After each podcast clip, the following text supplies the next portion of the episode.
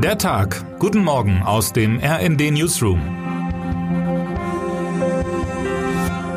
Es ist Sonntag, der 23. Juli.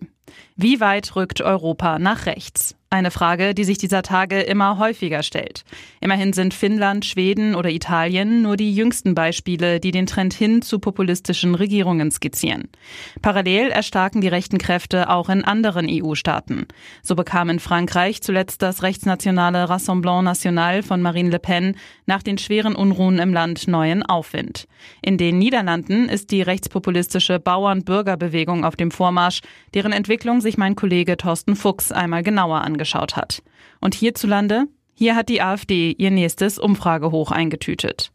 Der Rechtsruck in Europa ist deutlich und könnte heute für das Ende der nächsten sozialistischen Regierung sorgen.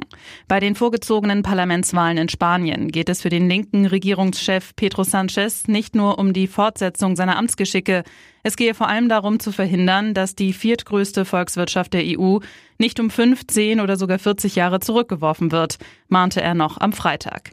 Hintergrund sind die aktuellen Umfragewerte, in denen die konservative Volkspartei PP deutlich vorne liegt. Die absolute Mehrheit wird die Partei voraussichtlich zwar verpassen, damit wird es aber umso wahrscheinlicher, dass die PP die Zusammenarbeit mit den Rechtspopulisten von Vox suchen wird. Doch warum kommt es in Spanien zum wahrscheinlichen Rechtsruck? Für unseren RD-Korrespondenten in Spanien, Martin Darms, liegt die Antwort auf der Hand. Viele wollen vor allem Sanchez loswerden. Er gelte als eitel, unberechenbar und wortbrüchig, analysiert er in seinem Vorbericht zur Wahl. Hinzu kommen aber auch politische Entscheidungen, die seiner Regierung als Fehler ausgelegt werden. Auch wenn die Wirtschaft im Land stabil scheint, die Inflationsrate liegt bei unter zwei Prozent, stößt vielen Spanierinnen und Spaniern vor allem der Kulturkampf sauer auf. Dabei geht es auch um Begriffe wie Sexismus, Machismus und Frauenfeindlichkeit. Begriffe, die in Spanien stark diskutiert werden und an denen sich offenbar vor allem junge Männer stören. In keiner anderen Altersgruppe ist die Zustimmung für die rechte antifeministische Vox so groß wie bei den männlichen Wählern zwischen 18 und 29 Jahren. Ob sich das am Ende in einer Wahlniederlage Sanchez und einem weiteren Ruck nach rechts in Europa widerspiegeln wird, wird sich heute zeigen. Termine des Tages.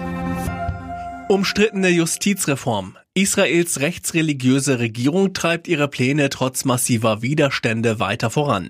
Ein wichtiger Teil des umfassenden Vorhabens soll am Sonntag bei einer Sondersitzung des Parlaments zu den abschließenden Lesungen eingebracht werden.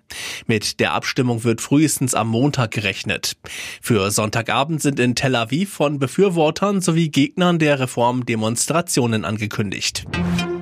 Formel 1 in Ungarn. Mit Rekordsieger Lewis Hamilton in der Pole Position startet heute der große Preis von Ungarn.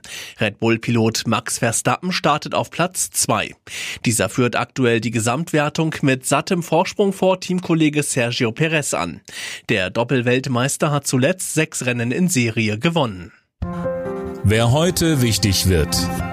Das härteste Radrennen der Welt geht zu Ende. Am heutigen Sonntag endet die 110. Tour de France mit der 21. Etappe auf den Champs-Élysées.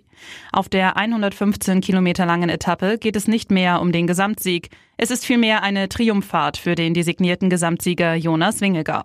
Dennoch dürften sich Radsportfans ab 16.30 Uhr wohl auf einen spannenden Zielsprint freuen. Und damit wünschen wir Ihnen einen guten Start in diesen Sonntag. Autor ist Jens Strube, am Mikrofon André Glatzel und Jana Klonikowski. Mit rnd.de, der Webseite des Redaktionsnetzwerks Deutschland, halten wir Sie durchgehend auf dem neuesten Stand. Alle Artikel aus diesem Newsletter finden Sie immer auf rnd.de slash der Tag.